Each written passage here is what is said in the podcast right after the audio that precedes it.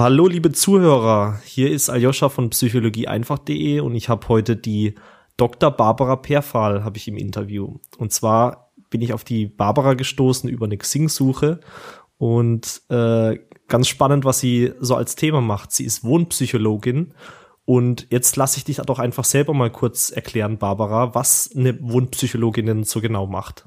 Mhm, ja, hallo.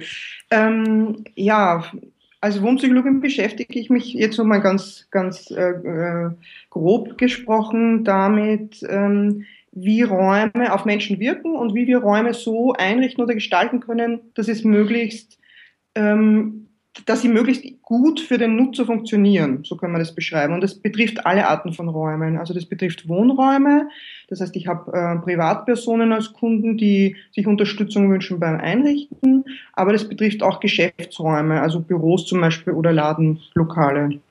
Mhm. Und ich habe auf deiner Webseite schon gelesen, dass du auf die Bedürfnisse von den Menschen jeweils eingehst. Genau. Ähm, wie mhm. kann ich dich vielleicht ganz kurz mal fragen, wie du auf diese Bedürfnisse oder wie du diese Bedürfnisse herausfindest bei deinen Kunden?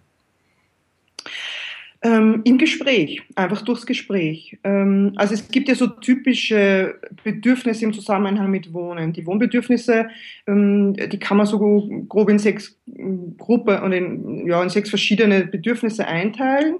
Und diese Bedürfnisse sind dann unterschiedlich ausgeprägt bei den Leuten. Also wenn es ums Wohnen geht, jetzt mal um ein Beispiel zu nennen, ähm, Wohnen befriedigt ein Sicherheitsbedürfnis von uns. Ja, das ist sozusagen so die, die, die die Basisfunktion von der Wohnung ist, dass sie uns Sicherheit gibt. Und jetzt sind wir halt unterschiedlich stark ähm, äh, in unseren Ängsten ja, oder in unserem Bedürfnis nach Sicherheit. Also manche Leute brauchen fünf Schlösser an der Tür, dass sie sich wohlfühlen. Andere können bei offenen Fenstern im Erdgeschoss äh, wunderbar schlafen in der Nacht.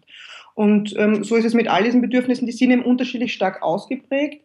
Die meisten Menschen haben sich aber noch nie so ganz ähm, bewusst mal damit auseinandergesetzt, wie bei Ihnen persönlich jetzt diese Bedürfnisse ausgeprägt sind. Mhm. Ähm, und im Gespräch gucke ich dann einfach, was ist den Leuten wichtig. Ich schaue natürlich, wie wohnen die jetzt. Ähm, ich spreche aber mit denen auch drüber, wie die früher äh, gewohnt haben, wie ihre früheren Wohnungen ausgesehen hat.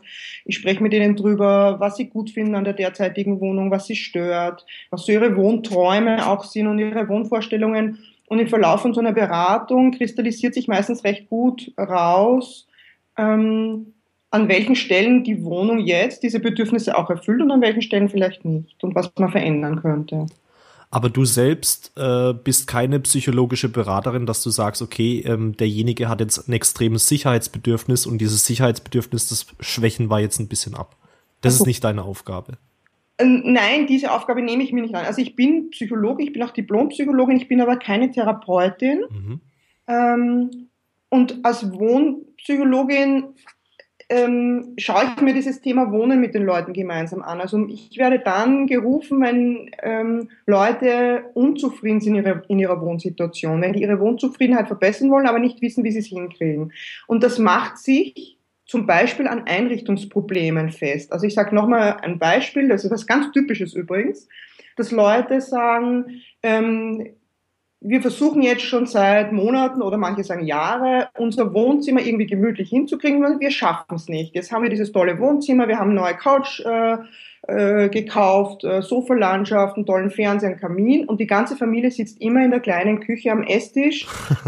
Keiner mag länger als eine Viertelstunde da drin sitzen. Woran könnte das liegen? So, das kann so ein ganz konkretes Einrichtungsproblem sein was die Leute dann dazu führt, dass sie mich rufen. Das können aber auch zum Beispiel Konflikte ums Wohnen sein. Also wenn es immer wieder Streit um, ähm, um Wohnfragen geht, wenn es Streit gibt drüber, über die Nutzung von Räumen zum Beispiel. So meine Aufgabe ist es im Grunde, zu gucken, dass die Leute ähm, einen Weg finden, ihre Wohnzufriedenheit zu erhöhen und als Psychologin gucke ich da aber nicht als erstes auf die Einrichtung und gucke, wie kann man Raum schön machen, sondern ich gucke als Psychologin als erstes auf den Menschen. Das heißt, ich schaue mir an, was hat er eigentlich für Bedürfnisse, was hat er für eine Geschichte und warum ähm, funktioniert dieser Raum jetzt nicht für diese Person. Und damit ein Raum für eine Person funktioniert oder auch für eine Familie funktioniert, muss ich eben wissen, was braucht diese Person. Ähm, wie ist die gestrickt, was hat die für eine Persönlichkeit so ein bisschen. Ähm, und wo hakt das? Und im Grunde ist meine Aufgabe in der wohnpsychologischen Beratung, ähm, die Leute so ein kleines Stück zu begleiten auf so einem Erkenntnisprozess. Also durch meine Fragen, die sich die meisten Leute wirklich noch nie so gestellt haben, ähm, kriegen die plötzlich einen anderen Blickwinkel. Also die, die, die bemerken plötzlich, dass Wohnen eben nicht nur heißt, ein schönes Sofa zu haben und eine super Wandfarbe und vielleicht schöne Designermöbel und das alles an der richtigen Stelle, sondern dass Wohnen oder zufrieden wohnen im ersten Step heißt, dass ich mich selber ein bisschen besser kennenlernen muss, dass mhm. ich weiß, was brauche ich ganz persönlich für ein glückliches Wohnen, weil das ist total unterschiedlich. Und beim Wohnen ist ein bisschen das Problem, dass Wohnen und Einrichten ja auch ein Industriezweig ist. Also, und zwar ein ganz, ganz großer. Das heißt, wir werden ja tagtäglich bombardiert mit tollen Ideen zum Wohnen. Wohnzeitschriften Zeitschriften, Wohnmagazine, äh, Sendungen zum Einrichten, Läden von ganz klein bis riesengroß. Ähm, also Einrichten ist ein Thema, was uns dauernd begegnet und wir haben wir können an einem Tag 100 Varianten sehen, wie man wunderschön und toll und harmonisch wohnt. Aber die Frage ist, passt eine einzige dieser Varianten auch auf mich? Ja? Ist die genau für mich auch die richtige? Und wie gesagt, als Psychologin gehe ich den anderen Weg. Ich gucke erst, was brauchen die Leute und dann lösen sich in aller Regel auch diese Wohnprobleme oder Einrichtungsprobleme ein Stück auf. Weil wenn ich weiß, was ich selber brauche, wenn ich weiß, welche Funktionen meine Wohnung für mich erfüllen muss, damit es mir gut geht, dann kann ich natürlich auch in die Richtung bestimmte Einrichtungslösungen von vornherein ausschließen oder ähm, finde Ideen für neue Einrichtungslösungen. Und Einrichtungslösungen muss eben auch nicht immer heißen, tolle Wohnlandschaft zu kaufen, sondern das kann einfach zu heißen, sich zu überlegen, welchen Raum man mit welcher Funktion belegt, ja. Also welches Zimmer in der Wohnung ist das Schlafzimmer, welches ist das Wohnzimmer zum Beispiel. So was ganz Banales kann manchmal eine Lösung für ein Wohnproblem sein, wo die Leute Monate oder Jahre lang dran rumdoktern. Mhm. Also würde ich sagen, ist ja der erste Schritt bei dir auf jeden Fall auch, dass die Leute erstmal so ein bisschen Selbsterkenntnis erfahren. Dass sie erstmal für sich selber herausfinden, was wollen sie eigentlich und dann davon eigentlich auch ein Bild bekommen erstmal. Genau, und das ähm, passiert im Gespräch, wobei ich bei einer wohnpsychologischen Beratung im Vorfeld auch so einen ganz kleinen Fragebogen ähm, immer erstmal äh, verschicke. Ähm, da sind so ein paar Fragen drauf, wie, wie man eben jetzt wohnt und wie man früher gewohnt hat und was, einem, was man gut findet und was einen stört. Und manchmal werden durch diese Fragen schon so ein bisschen ähm, Prozesse ausgelöst, wo jemand plötzlich sich überlegt, ja, wie habe ich ihn eigentlich ähm, früher gewohnt, wie habe ich ihn eigentlich als Kind gewohnt zum Beispiel. Ähm, und an, an diesen Gedanken äh, und an diesen Überlegungen machen wir dann im Beratungsgespräch ähm, weiter, da knüpfen wir dann an. Aber die Gespräche finden dann auch in der Wohnung eben von demjenigen statt, sodass ich natürlich auch die Räume sehe, weil es geht ja letztlich auch um die Räume. Ja. Mhm. ja. Äh, du hast vorhin dieses Sicherheitsbedürfnis mhm. angesprochen. Mhm. Könntest du mal noch ein paar andere sicher, äh, noch ein paar andere Bedürfnisse aufzählen, die so sehr gängig sind und die oft auftreten? Mhm. Also die Bedürfnisse, ähm, die es gibt, die im Zusammenhang mit Wohnen, die sind letztendlich sozusagen Gegenstücke zu den Funktionen, die die Wohnung für uns hat. Und Sicherheit ist sozusagen die Basisfunktion und gleich als nächstes kommt eigentlich so dieser ganze Bereich Rückzug und Erholung. Ähm, also zu Hause erholen wir uns vom stressigen Alltag. Wir können uns zurückziehen von der Welt. Wir können alleine sein. Ähm, das heißt, wir können auch ganz echt sein. Also für viele Menschen bedeutet Alltag ja immer auch irgendwelche Rollen einzunehmen. Im Beruf bin ich dann halt, keine Ahnung, die Lehrerin oder der Tischlermeister oder was auch immer. Da habe ich eine bestimmte Rolle, ja. Ähm, und auch in Beziehungen bin ich in einer bestimmten Rolle. Da bin ich halt dann die Schwester, die Mutter oder die Freundin. Und zu Hause, wenn ich alleine bin und mich zurückziehen kann, dann kann ich nur ich selber sein. Und das ist auch eine ganz wichtige Funktion eigentlich der Erholung. Das brauchen wir auch für uns. So. Ähm, das Gegenstück ein bisschen dazu wäre dann so der dritte Bereich, das wäre dieser ganze Bereich Kommunikation und Geselligkeit und Gemeinschaft. Also Wohnung heißt immer auch ähm, Mittelpunkt des Familienlebens für viele ähm, oder Treffpunkt für, für die Freunde. Also viele Leute laden auch total gern Leute ein zu sich, treffen sich da. Das heißt, es ist auch ein Ort der Kommunikation und des Miteinanders. Und ähm, die anderen drei Bedürfnisse sind dann eher sozusagen so unsere eigenen äh, Bedürfnisse. Das eine ist sowas wie eine Wohnung hat immer auch eine repräsentative Funktion. Das heißt, ich zeige nach außen etwas oder ich kann damit nach außen was zeigen, ich kann mich darstellen in gewisser Weise. Mhm. Ähm, das geht schon ein bisschen so zum Beispiel bei den Eingangstüren los oder bei Hausfassaden. Da kann man das super unterscheiden, ja. Also Wohnungstüren zum Beispiel, Wohnungstüren in so einem, in so einem äh, Stadthaus, ja, wo irgendwie zehn Leute drin wohnen. Zehn, ja. Da, da gibt die Wohnungstür, wo nichts dran ist, nicht mal ein Namensschild. Und dann gibt es die Wohnungstür, die ist ähm, super dekoriert und mit allen möglichen Dingen dekoriert. Ja. Auch das zeigt so ein bisschen, ist auch ein bisschen eine Botschaft nach draußen, ja. Mhm. Oder ähm, herzlich willkommen oder als Fußabdreher oder so. Genau, oder ja, ja, genau. Ich habe mich mal, ich hab mich mal ähm, äh, für ein Interview auch mit der Frage zum Beispiel beschäftigt, sagen denn äh, Fußmatten was aus über die Bewohner? Also das ist auch ganz spannend, welche Art von Fußmatten es gibt, ja. ähm, äh, genau. Ja, und dann ist, ähm, wenn wir da schon auf, bei dem Dekorieren sind, eine ganz wichtige äh, Rolle spielt die Möglichkeit, die eigene Umwelt zu gestalten. Also das ist auch so ein Grundbedürfnis vom Menschen, dass er sich seine eigene Umwelt gestaltet und die sich ähm, zu eigen macht. Ja? Ist es also, gleichzusetzen ja, mit Selbstverwirklichung? Selbstverwirklichung. Ich glaube, Selbstverwirklichung geht einen Schritt noch weiter, weil Selbstverwirklichung wird für mich bedeuten, ähm, dass ich die Bedürfnisse, die mir wichtig sind, auch dann ausleben kann. Und ähm, wenn, wenn ich ein großes Bedürfnis habe, meine Umwelt zu gestalten, dann kann ich mich ein Stück oder zum Teil auch darin verwirklichen und damit verwirklichen, dass ich diese Umwelt gestalte. Ja. Mhm. Ähm, also das ist ein Bedürfnis im Übrigen, was man bei Kindern ganz stark sieht, bei fast allen Kindern, was dann im Erwachsenenalter, was die Wohnung betrifft, manchmal verschwindet so ein bisschen. Also es gibt Leute, die eine sehr wenig gestaltete Wohnung eigentlich haben und sich da drin aber wohlfühlen. Also die haben gar nicht so großes Bedürfnis da, immer was zu verändern und kreativ zu sein und sich auszuleben damit, ja. Also es hat auch was mit Kreativsein zu tun. Man kann einrichten oder die Raumgestaltung auch als kreativen Prozess ähm, sehen oder erleben. Ja, ich kann mir vorstellen, dass viele Leute durch den Berufsalltag und alle an anderen Verpflichtungen sich oftmals gar nicht die Zeit dafür nehmen. Also ich kenne das von mir halt, dass ich äh, Phasen habe, wo ich sehr viel dann an meiner Wohnung mache, aber sonst mhm. eben mir nicht die Zeit dafür nehmen, um da, mir das mal genauer anzuschauen. Mhm, das ist ein Phänomen, was ich ganz oft erlebe. Das fällt dann auch, zum Beispiel unter diese Kategorie Provisorien halten am längsten. Ähm, genau aus dem Grund, weil das dann im Alltag einfach untergeht, wenn man tausend andere Dinge hat, die man erledigen muss. Und das ist ein bisschen wie mit dem Sport. Also ich, Einrichten und Sport sind manchmal gar nicht unähnlich, ja, weil für beides ist was, was einem eigentlich gut tut, die eigenen Räume zu gestalten, so wie Sport.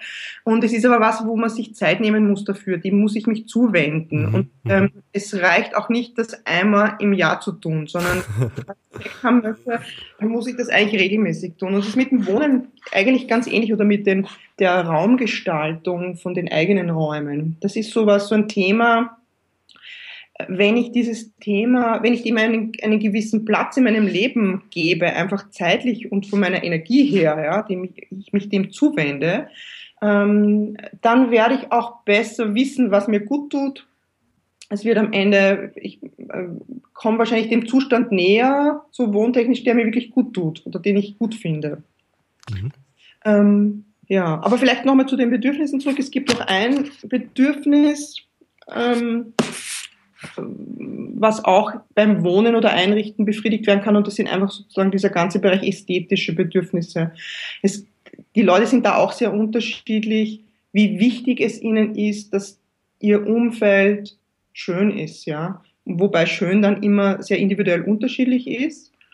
Ähm, aber manche Leute interessieren sich sehr stark dafür, ähm, ja, zum Beispiel mit dem Thema Farben, ja, ein ausgewogenes Farbschema hinzukriegen. Und andere Leute sind ja eher, ähm, die haben da nicht so einen, so einen Sinn für und auch gar nicht so eine Wahrnehmung für und das stört die dann auch nicht, wenn es irgendwie ein bisschen, ja, wenn das eher so ein bisschen zufällig ist dann. Mhm. Bemerkst du denn einen großen Unterschied zwischen den Bedürfnissen von Frauen und Männern? Mhm. Einen großen nicht, aber in der Tendenz. Wobei es gibt sozusagen alle Ausprägungen bei beiden Geschlechtern. Ähm, aber es gibt so eine Tendenz, dass ähm, Frauen manchmal ein bisschen mehr betonen, diesen, ähm, dieses Gestalten der Umwelt und dieses Kreativsein und als zweites Thema sozusagen sich so ein Nest zu bauen, das hat auch was mit Rückzug zu tun, so mhm. eine Kuschelwohnung so ein bisschen, ja. Mhm. Und ähm, es gibt mehr Männer, die weniger wenig Energie ins Wohnen investieren, als es Frauen gibt, die wenig Energie ins Wohnen investieren. Mhm. Und manchmal habe ich auch den Eindruck, dass das Repräsentative eher bei den Männern vorkommt als bei den Frauen. Aber das ist alles nur in der Tendenz. Also man trifft eigentlich bei beiden Geschlechtern alle Arten von Wohnbedürfnissen in allen Ausprägungen. Ja, das ist eher mhm. so, ja, wenn man jetzt über alle drüber guckt, gibt es da vielleicht so ein bisschen Schwerpunkte. Ja. Da war noch eine Sache, was mir gerade eingefallen ist, was ich auch noch ganz spannend finde. Jetzt muss ich kurz überlegen, was wollte ich fragen. Ähm ja, vielleicht kannst du vielleicht generell mal sagen, was du jetzt durch deine Erfahrung alles so mitbekommen hast, weil du lernst mehrere Menschen kennen und dann, äh, ja, ersammelst du dadurch Erkenntnisse. Was sind denn wichtige Erkenntnisse, die du bisher bei deiner Arbeit gesammelt hast? Boah, das ist ja eine Riesenfrage. das ist eine sehr große Frage, ähm, weil das ist ganz viel. Also im Grunde ist jede einzelne Beratung ist für mich irgendwie Erkenntnisgewinn, ja, weil äh, so wie das halt, ich glaube, ich glaube, so geht es jedem, der mit Menschen einfach arbeitet und mit, mit vielen verschiedenen Menschen auch ins Gespräch kommt.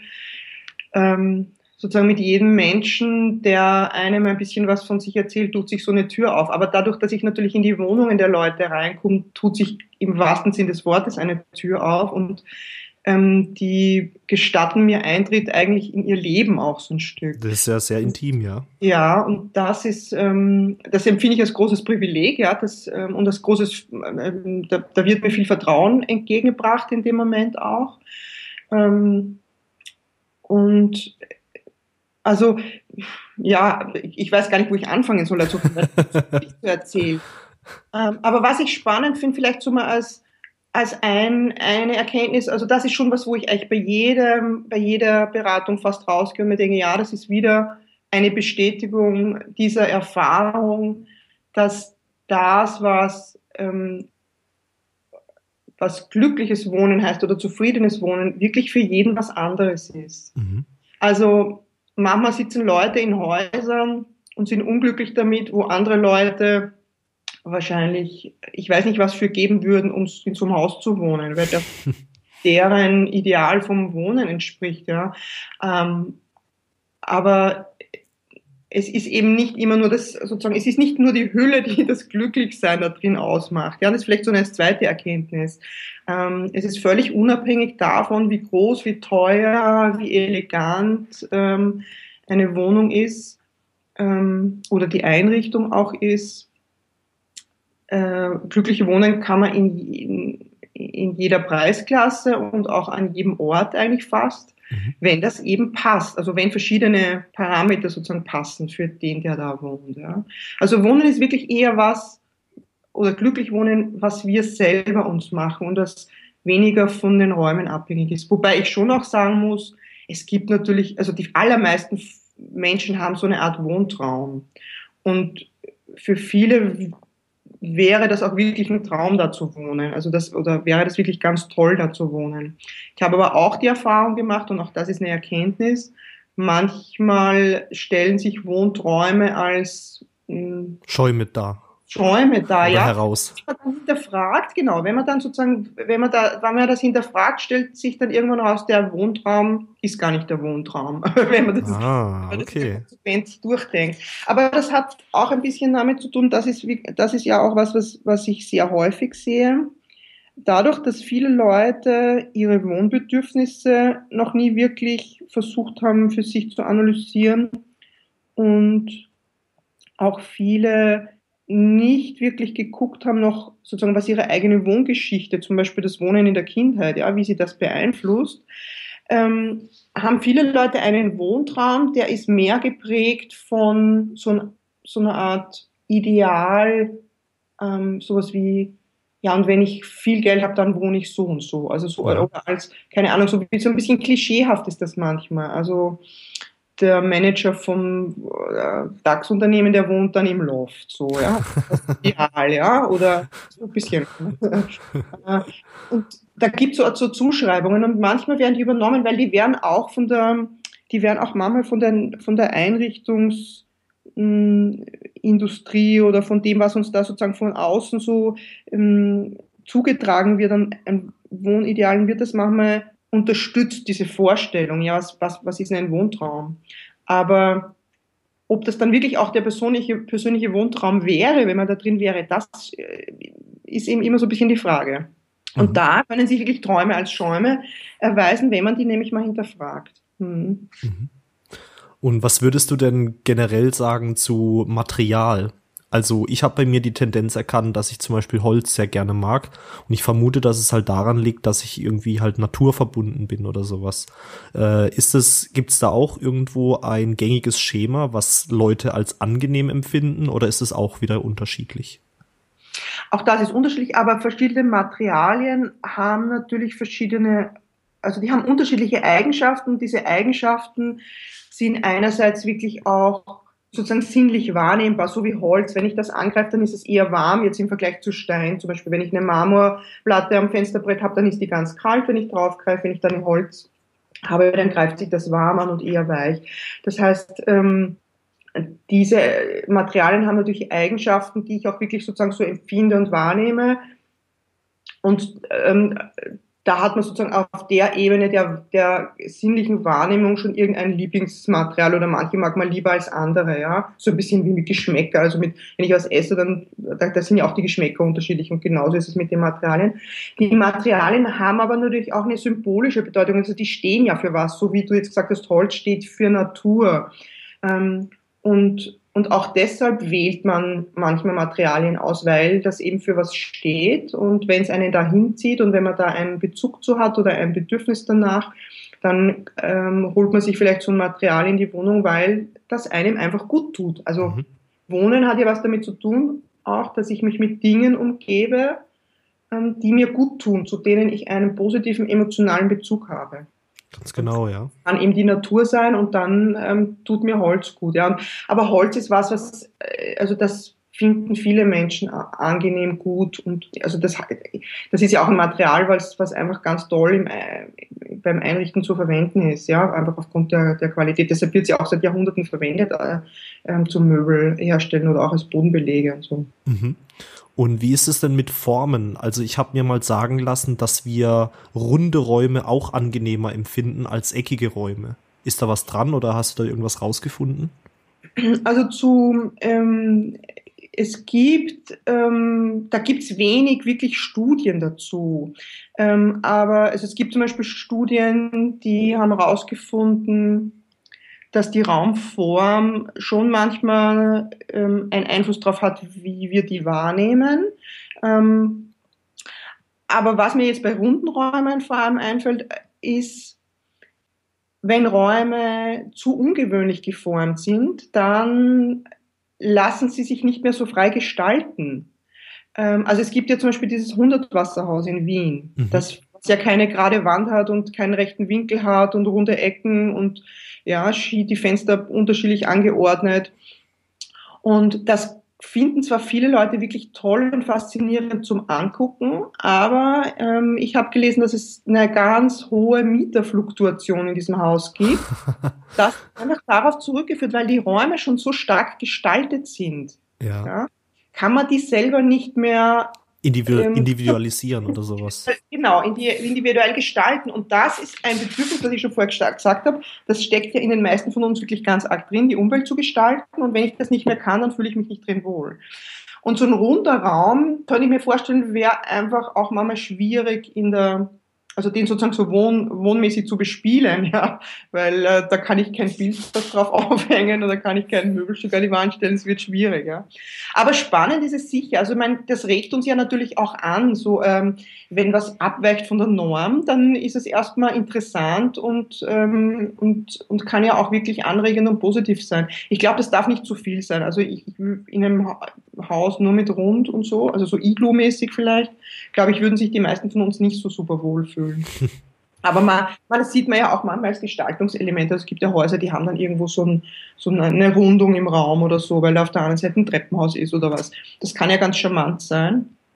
Aber es ist kein, ähm, es, mir sind ja zumindest keine Studien bekannt, oder keine Untersuchungen bekannt, die jetzt sagen würden, runde Räume sind positiver für uns. Na, ich könnte mir vorstellen, wenn man in eckigen Räumen aufgewachsen ist, auch als kleines Kind, dann hat man sich irgendwo an diese Form gewöhnt. Und wenn man das dann kurzfristig ändert, dann ist es erstmal so ein bisschen ungewohntes Gefühl.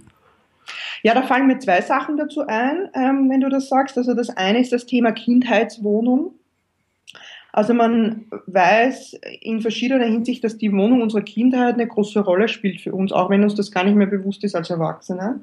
Also zum einen sind es ja die Räume, in denen man wirklich auch, mm, so wie du sagst, äh, den Raum kennenlernt als Raum, ja. Mhm. Und, ähm, und das prägt uns in gewisser Weise. Ähm, aber auch sowas wie, wie ästhetische Vorlieben zum Beispiel werden, äh, werden schon in der Kindheit geprägt. Ähm, und was anderes fällt mir dazu ein, äh, es gibt natürlich auch kulturspezifische Unterschiede darin, wie, also was sozusagen das typische und das normale und das richtige Wohnen ist. Also um jetzt auf mein Beispiel von vorhin zurückzukehren, ähm, wenn ich im Iglu aufgewachsen bin, dann ist das für mich sozusagen der Prototyp von einem Raum. Genau, ja. Ähm, da bin ich natürlich in gewisser Weise darauf geprägt und werde anders auf runde Räume reagieren, als wenn ich das, wenn ich noch nie in meinem Leben in einem runden Raum vorher war. Also es prägt uns natürlich schon, wie wir als Kinder aufwachsen, ähm, äh, ganz einfach, weil wir auch einfach unser unsere Vorstellung der Welt und wie unsere Wahrnehmung funktioniert, das erlernen wir ja letztlich in Räumen. Mhm. Wir verbringen ja übrigens als Menschen sowieso, also gerade äh, sozusagen Westeuropa, ja irrsinnig viel Zeit, äh, oder in der westlichen Welt irrsinnig viel Zeit in geschlossenen Räumen. Also man geht so von 90 Prozent der Lebenszeit aus, die man in geschlossenen Räumen verbringt. Wow, das ist heftig, ja. Mhm. Insofern ist es total wichtig zu gucken, auch diese Frage oder sich die Frage zu stellen, wie wirken denn die Räume auf uns, in denen wir uns da so aufhalten, weil die Umgebung wirkt immer auf uns, ja. Das ist ja eine Wechselwirkung zwischen Mensch und Umwelt und natürlich wirken auch die Räume auf uns. Und an der Stelle würde ich jetzt ganz gerne fragen, was denn Pflanzen für eine Rolle spielen, weil ich denke, dass Pflanzen auch die, die Lebensqualität oder die Wohnqualität erheblich steigern können. Ja, weil sie die Natur repräsentieren. Das ist das eine. Ich hole mir die Natur ins Haus.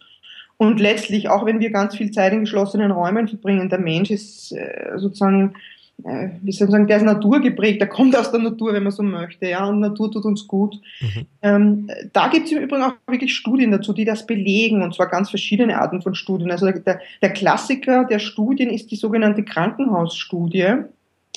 Ähm, und die, da hat, hat einer untersucht, ähm, ob es einen Unterschied macht, wenn ich in einem Krankenzimmer liege, wo ich beim Fenster rausgucke und auf eine andere Wand gucke vom, vom Nachbarhaus, oder ob ich, wenn ich aus dem Fenster des Krankenzimmers gucke, in den Park schaue.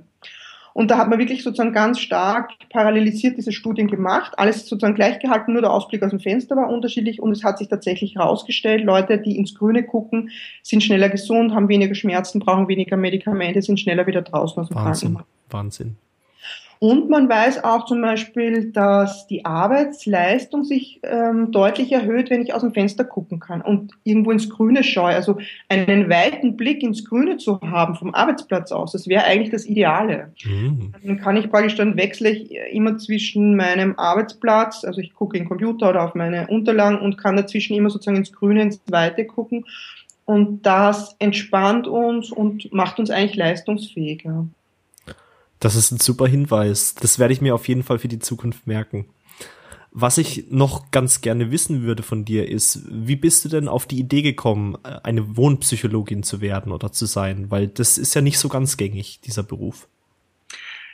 Ja, der ist nicht ganz gängig, das stimmt wohl. Das war bei mir, ähm, also da sind zwei Dinge zusammengekommen. Ich war mit meiner beruflichen Situation ähm, irgendwann nicht mehr wirklich so zufrieden. Ich war viel unterwegs, viel auf Reisen, ähm, viel Stress, äh, viel Verantwortung und ähm, habe irgendwann gemerkt, so möchte ich nicht auf Dauer weitermachen. Ich meine, mein Job hat mir grundsätzlich Spaß gemacht, aber das, ich habe schon gemerkt, dass ähm, ich brauche wieder ein bisschen mehr Freiraum für mich. Das war das eine. Und das andere war, dass ich mir an der Stelle dann irgendwann auch die Frage gestellt habe, mit welchen Themen möchte ich mich denn eigentlich so den Rest meines Berufslebens beschäftigen? Und ähm, das Thema Wohnen, Einrichten, Architektur, das ist immer schon ein Thema gewesen, was mich total fasziniert hat. Ich habe ursprünglich auch überlegt, Architektur zu studieren. Also ich, ich, ich habe so, mich hat so beides interessiert, ja, die Psychologie und die Architektur. Ähm, und ich habe dann einfach überlegt, gäbe es nicht eine Möglichkeit, dieses Thema Wohnen, Gestalten von Räumen und Architektur irgendwie mit meinem Psychologin-Sein äh, in Einklang zu bringen. Und zwar mhm. beruflich auch, das irgendwie in eine ähm, irgendwie zusammenzubringen. So. Und das war so da eigentlich, das war so die Initialzündung, wo ich dann angefangen habe zu überlegen, ähm, wie könnte das aussehen und wo ich auch losgezogen bin und äh, einfach mal geguckt habe, was gibt's denn da von psychologischer Seite her eigentlich? Und es gibt ja, also Wohnpsychologie gibt's ja im Grunde, kann man sagen, seit den 70ern, ähm, zwar eher, eher immer so als Randthema, aber ähm, das ist auch schon ähm, universitär abgehandelt worden und es gibt an der einen oder anderen Uni einen Professor, der sich mit Architekturpsychologie beschäftigt und es gibt einzelne Kollegen, die da in dem Bereich forschen. Und das heißt, das, das ist schon ein Zweig auch in der Psychologie, ähm, wo es dann eben auch Studien gibt und, und, und wo es Inhalte gibt und wo man ähm, die man nehmen kann und wo man aufbauen kann drauf. Mhm. Und dann war irgendwann einfach der Punkt, wo ich mir überlegt habe, und wie kann ich damit jetzt ähm, äh, Menschen unterstützen? Ja, wie kann ich sozusagen, also das eine ist ja die Wohnpsychologie, da kann man ja forschen und kann man sich ähm, spannende Fragen stellen. Aber das andere ist, kriege ich das irgendwie in eine Beratung auch übersetzt, so dass ich damit Leute unterstützen kann. Also und du bist damit auf jeden Fall eine Vorreiterin, weil ich habe das Thema vorher noch nicht gekannt und auch nicht gesehen gehabt. Ich war ganz überrascht, dass es das gibt. Und damit mit deinem Projekt, deinen eigenen Beruf, deine eigene Berufung zu erschaffen, bist du auch auf jeden Fall erfolgreich gewesen. Und dafür natürlich jetzt auch eine Inspiration für alle Zuhörer und Zuhörerinnen. Also ihr seht, es ist möglich, wenn ihr eure Interessen verbindet, könnt ihr auf jeden Fall eine Berufung daraus machen und damit auch ganz gutes Geld verdienen. Und was würdest du jetzt denn zum Schluss sagen? Was ist das, was dich am meisten fasziniert an dem Thema? Warum machst du das so gerne? Warum mag ich? Also, na, das ist wieder, das ist wieder ein großes Thema und wieder eine große Frage. Aber letztlich kann ich schon sagen, weil, ähm, weil es die zwei Themen verbindet, die mich ja am meisten faszinieren. Mhm. Und weil es genau diese Schnittstelle ist, die ich spannend finde. Also ähm, dass wir Menschen mit unserer Umwelt in Verbindung stehen, das wissen wir eigentlich alle.